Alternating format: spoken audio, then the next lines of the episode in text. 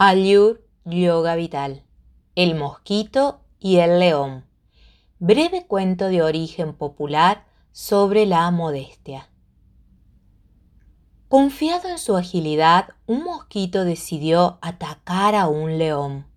Voltereta tras voltereta lo fue picando, mientras el rey de la selva solo podía dar manotazos al aire, revolcarse, enojarse.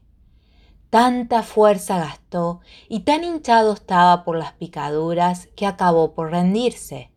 Un mosquito derrotó al león y así el insignificante insecto llena la panza de sangre y emborrachado el ego de orgullo, volaba haciendo piruetas. Así de presuntuoso venía que nunca se dio cuenta que iba derecho a enredarse para siempre en una tela de araña. Y la araña dio cuenta del presuntuoso mosquito.